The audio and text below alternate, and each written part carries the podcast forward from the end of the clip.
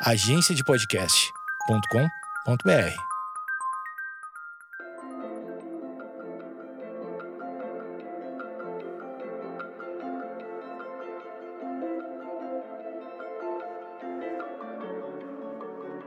Olá, olá! Sejam muito bem-vindos a mais um Dúvidas Cósmicas, quadro da astronomia em meia hora que vocês mandam pergunta e eu respondo. Então, se você é novo por aqui, geralmente a gente tem um episódio com um tema novo e na semana seguinte a gente tem um Dúvidas Cósmicas que eu venho aqui falar para vocês um pouquinho mais é, das perguntas que vocês me mandam mesmo, viu? Então, eu respondo o que, que ficou de dúvida ou o que, que faltou falar que vocês gostariam de saber mais. Então, semana passada a gente teve um episódio sobre os planetas externos do sistema solar. Júpiter, Saturno, Urano e Netuno. Claro que em 30 minutos eu falei bem brevemente sobre eles, então vocês me mandaram pergunta e eu tô aqui para responder. Vamos lá.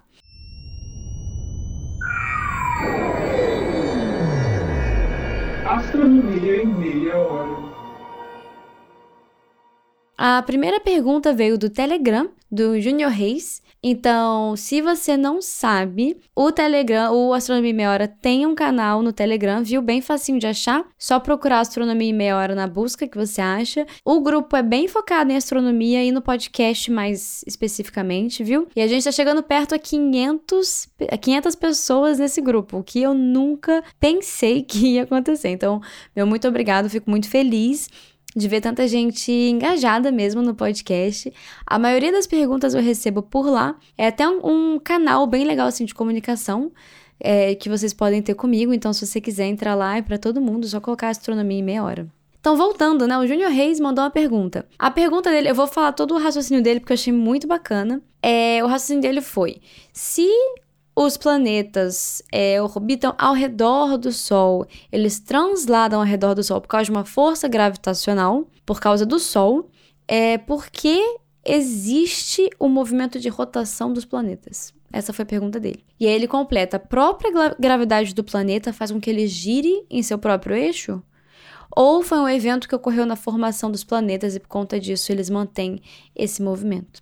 Então, o raciocínio foi muito bom tá, Júnior? Foi muito legal. Você pensa o motivo para os planetas orbitarem o Sol e aí você pensa que esse motivo não se reflete muito bem para a própria rotação dos planetas, né? Só que aqui tem um porém: os planetas não orbitam o Sol por causa da gravidade. Pensa assim, uma situação estática, tá? É tudo parado. O Sol parado, os planetas parados, nada, nada girando. A gravidade ia puxar os planetas e os planetas iriam cair no Sol. Então, é, a, o que a gravidade faz é manter os planetas ligados ao Sol. Por outro lado, se você pensa que está tudo rodando, e aí você pensa que não tem gravidade, o que aconteceu? Os planetas, ao invés de rodar ao redor do Sol, eles iam só escapar, né? Tipo assim, é o mesmo que pensar assim: pega uma pedra e amarra num barbante, tá? Se você não, se você não faz nada, essa pedra no barbante, ela tá parada para baixo, atraída pela Terra. Se você gira a pedra, ela tem esse movimento circulatório, certo? Agora, se você só solta a pedra, que seria na ausência de gravidade, essa pedra vai embora. Então é mais ou menos essa ideia, uma analogia, tem algumas, alguns defeitos essa analogia, mas é mais ou menos essa ideia. Então, a gravidade mantém os planetas girando ao redor do Sol, mas não é a gravidade que faz os planetas girarem. Que acontece é que a nuvem primordial que formou o Sol e os planetas, essa nuvem não era estática, ela tinha um movimento. Esse movimento, ele é transportado por conservação de momento angular para os planetas, para o Sol, para a órbita dos planetas. Então é por isso que tudo gira mais ou menos para a mesma direção, entendeu? Agora vamos entender um pouquinho melhor o que é essa conservação do momento angular. Existe uma coisa chamada a regra da mão direita, que ajuda a gente a visualizar o momento angular em si, tá bom? É, pega a sua mão direita e com seus dedos, exceto o polegar, você faz um círculo, tá bom? Esse círculo é a direção de rotação. E a direção que o seu polegar aponta é a direção do momento angular. É um pouquinho abstrato, né? Mas muda a posição da sua mão, você vai mudar a direção que os seus dedos estão rodando, entre aspas, e você também vai mudar a direção do momento angular certo? Então, para onde o seu polegar aponta é para onde é o momento angular total, tá? Vamos pensar assim. A sacada é o seguinte: o momento angular do sistema ele tem que se conservar. Então, você pode ter, digamos, ou um grande disco rodando para cima, ou esse disco pode alimentar pequenos discos que todos vão estar mais ou menos para a mesma direção. Não sei se fez sentido. Eu vou colocar um exemplo no grupo do Telegram é, para ilustrar essa questão do momento angular. Mas a questão é que o momento angular ele tem que ser conservado, tanto em direção quanto em, em quantidade, tá bom? Então, a nuvem primordial tinha um momento angular, esse momento angular foi transportado para tudo no sistema solar a princípio. Então, por isso que todos os planetas é, giram em torno do mesmo eixo, o, os eixos de rotação dos planetas são mais ou menos na mesma direção, e por isso que todos eles giram ao redor do Sol é, pelo mesmo caminho. Porque se você parar para pensar, por que, que cada planeta não tem uma órbita assim completamente diferente? Tem as órbitas em média no mesmo plano, na mesma direção. É por causa da conservação do momento angular. Essa questão do momento angular é um pouquinho difícil de ilustrar, assim, pela fala, né? Mas vamos ver, eu vou colocar um vídeo no, no Telegram, no canal do Telegram, e a gente vê se fica mais claro. Mas respondendo, o motivo que os planetas não estão completamente parados estáticos é pela conservação do momento angular. Então, eles rodam ao redor do Sol pela conservação do momento angular. O Sol mantém eles é, conectados com o Sol, sabe? Então, tipo assim, se não tivesse a gravidade, os planetas só iriam embora. Igual a pedra com barbante que arrebenta. Mas por ter a gravidade, eles mantêm essa rotação ao redor do Sol. E eles ficam com esse. Eles ficam conectados ao Sol. Então, espero que tenha ficado claro mais ou menos o que é momento angular e como que esse, essa é a causa dos planetas rodarem não só ao redor do Sol, mas também ao redor de si mesmo. Então vamos para a próxima pergunta, que é do Ângelo. Também no Telegram, o Ângelo, na verdade, acabou de chegar, se eu entendi, então bem-vindo, Ângelo. É, a pergunta dele é se o núcleo de Júpiter é composto por hidrogênio, é, hidrogênio compactado devido às grandes pressões no interior do planeta, e se sim, se esse hidrogênio é o principal responsável pelo forte campo magnético. Então, sim, o, a parte interna de Júpiter, o núcleo é composto por hidrogênio e chega a um ponto de compactação que a gente chama de hidrogênio metálico. E sim, esse hidrogênio metálico é o responsável pela, por esse forte campo magnético de Júpiter. É mais ou menos igual da Terra, a gente tem a movimentação desse hidrogênio metálico e isso causa um dipolo. E então você tem esse campo magnético. A diferença com o campo magnético da Terra é que a Terra é por causa de um, de um núcleo de ferro e em Júpiter é um núcleo de hidrogênio metálico. Então, sim, esse, essas são as causas do campo magnético de Júpiter, mais ou menos esperado assim para os outros planetas, só muda um pouco a composição. A próxima pergunta é da Lari Mello, e ela perguntou se Encélado está alimentando um dos anéis de Saturno, isso quer dizer que está perdendo massa? Sim, isso quer dizer que está perdendo massa. Só que é muito pouco massa comparado assim com, o, com a Lua inteira. Então, para ter uma ideia, Encélados está é, tá perdendo em média 200 kg por segundo de massa. O que parece muita coisa, eu sei. Mas a massa total do planeta é 1 é 1.1 vezes 10 a 20 kg, tá? Então é 1 seguido por 20 zeros, basicamente. Então, nessa, nessa taxa que está perdendo massa, quanto tempo demoraria? É assumindo assim que, o, que a Lua poderia perder toda a massa, né? Quanto tempo demoraria para a Lua completamente perder essa massa para o anel? Então, assim, de forma grotesca, demoraria 17 bilhões de anos para a Lua perder completamente a massa para esse anel. O que, claro, é impossível, primeiro que para começar, o que ela está perdendo é a massa em forma líquida. Então você tem o oceano embaixo da superfície, esse oceano é, ele está sendo ejetado pelos, pelos geysers, e aí nessa ejeção você está perdendo 200 kg por segundo.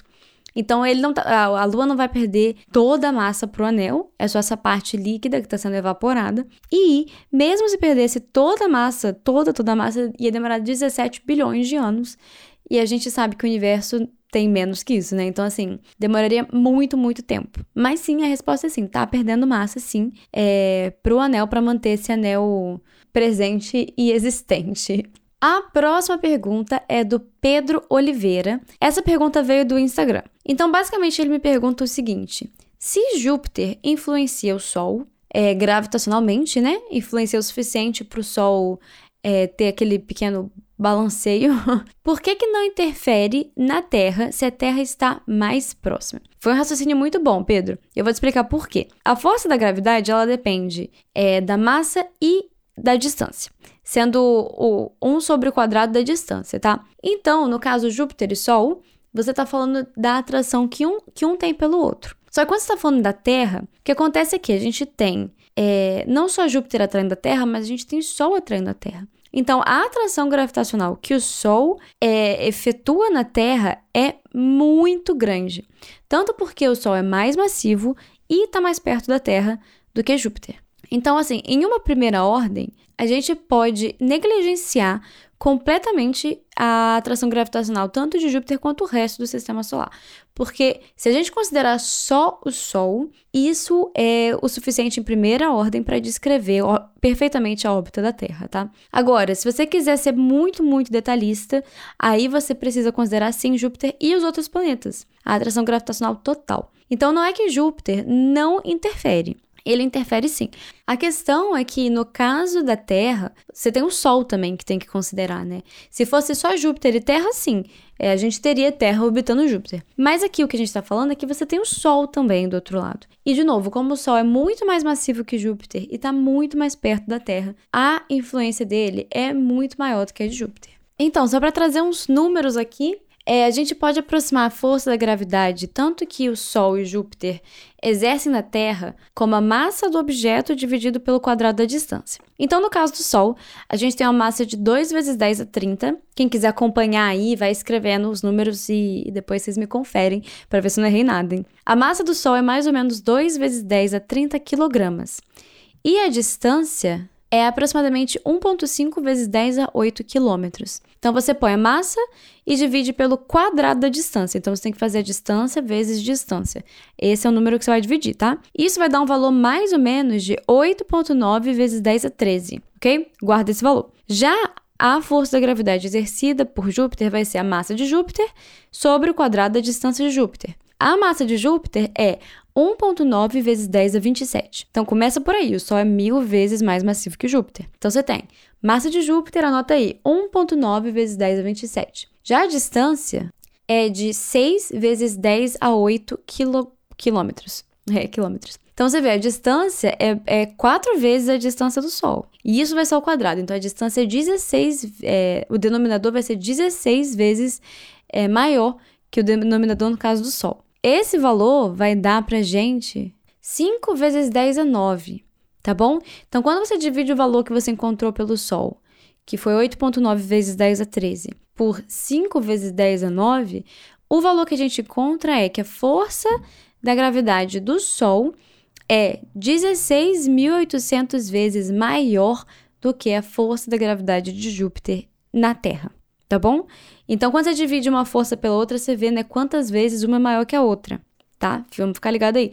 Então, quando você divide esses valores, você encontra que a gente é, sofre 17 vezes, 17 mil vezes mais com a força da gravidade do Sol do que com a força da gravidade de Júpiter. É por isso que, em primeira ordem, a gente negligencia a, o efeito de Júpiter. Mas não é porque Júpiter não é massivo, mas é porque a gente tem um efeito de, do Sol que ofusca essa, essa interferência que Júpiter talvez tenha, tá bom? Então, a mesma coisa que pensar assim, quando tá de noite e a gente tem é, os postes na, na rua, a gente mal vê as estrelas. Não é porque o poste é mais brilhante que a estrela. É porque a luz do poste do poste está ofuscando a luz das estrelas em si, né? Então é mais ou menos essa ideia, mas não em relação à luz, mas em relação à gravidade. Então a gravidade do Sol, é, a gravidade do Sol em si é muito maior, mas aí quando você também tem o fator que a Terra tá mais próximo do Sol, a força da gravidade que o Sol exerce na Terra vai ser muito maior e vai ofuscar a força da gravidade que Júpiter poderia exercer na Terra. Tá bom? Espero que não tenha ficado muito confuso. E se eu errei no número, foi mal aí, gente. São 9 horas da noite aqui, mas eu fiz rapidinho só para dar uma ilustrada no meu ponto. Bem, como toda dúvidas cósmicas, eu também sempre pego uma pergunta que vocês me mandam que não seja relacionada ao episódio em si, tá bom? Então, eu acho essa uma forma boa de conversar com vocês e responder é, dúvidas em geral que vocês possam ter sobre astronomia. Então, a pergunta de hoje é do Danilo e ele quer saber sobre a formação da Lua. É, então, vou ler aqui a pergunta dele para vocês. Baseado numa das teorias de formação da Lua, em que, pelo impacto de um corpo na Terra, se formaram anéis e, com o passar do tempo, os anéis formaram a Lua, o que explicaria a recente descoberta de um novo elemento químico na superfície da Lua. Ou seja, é, se a Lua se formou com fragmentos da Terra, eu imaginaria que não deveria haver elementos diferentes na Lua daqueles encontrados na Terra. E aí ele pergunta se esse novo elemento poderia ter sido formado ou trazido por colisões de outros planetas na Lua. Tá bom? Então, é, você meio que já respondeu sua pergunta, Danilo. Sim, essa presença de um novo elemento é, seria, digamos, um, uma questão levantada contra essa teoria da formação, mas a teoria da formação consegue explicar, sim, esse novo elemento. Então, você pode, sim, ter esses elementos é, sendo formados na própria Lua, pelas reações químicas de lá, é, e você também pode ter corpos, outros corpos trazendo esses elementos químicos. Então, isso responde mais ou menos a sua própria pergunta. Você foi no caminho certo. É, essa existência de um elemento lá que não tem na mesma proporção daqui é, não significa necessariamente que essa teoria da formação da Lua não esteja certa. Seria, poderia ser um ponto de questionamento, mas você ainda consegue explicar, sim, esses elementos. É, dessa forma. Você também pode até explicar que, por exemplo, o corpo que colidiu com a Terra, a gente acha que ele se fundiu com o centro da Terra, né? Mas você pode ter elementos desse corpo também na Lua, que não está exatamente na superfície da Terra. Então, assim, você tem outras maneiras de explicar. É, outra pergunta também que o Danilo mandou é o que determina as velocidades de rotação dos planetas. Então, por que, que a Terra gira a 1,7 mil km por hora e Júpiter 45 mil km por hora? Aqui, eu não sei se está falando rotação ou translação. Mas você tem inúmeros fenômenos que podem explicar. É, eu vou considerar aqui rotação. É, porque você pode ter várias colisões no passado, na formação da Terra, que explicou é da Terra e de Júpiter, claro, que explicou essa rotação final. E desentrelaçar esses períodos para saber a contribuição individual de cada um deles é bem difícil, porque você pode ter uma você pode ter uma gama de diversos é, eventos que explicariam a mesma, o mesmo resultado final. Entendeu? Então é um pouco difícil, assim, desentrelaçar exatamente quais foram os, os eventos que poderiam causar essa rotação final, mas o que a gente entende é que você teve várias colisões com diferentes ângulos de colisão, com diferentes rotações, é, diferentes velocidades, e a soma disso tudo no final deu essas rotações que a gente tem hoje. Então espero, espero ter respondido, assim.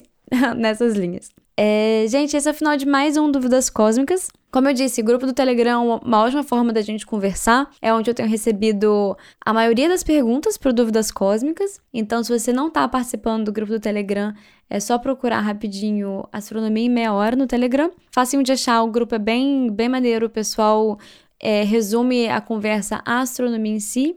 E, de novo, mais focado no podcast. Então, eu agradeço muito a audiência de vocês e a gente se escuta semana que vem.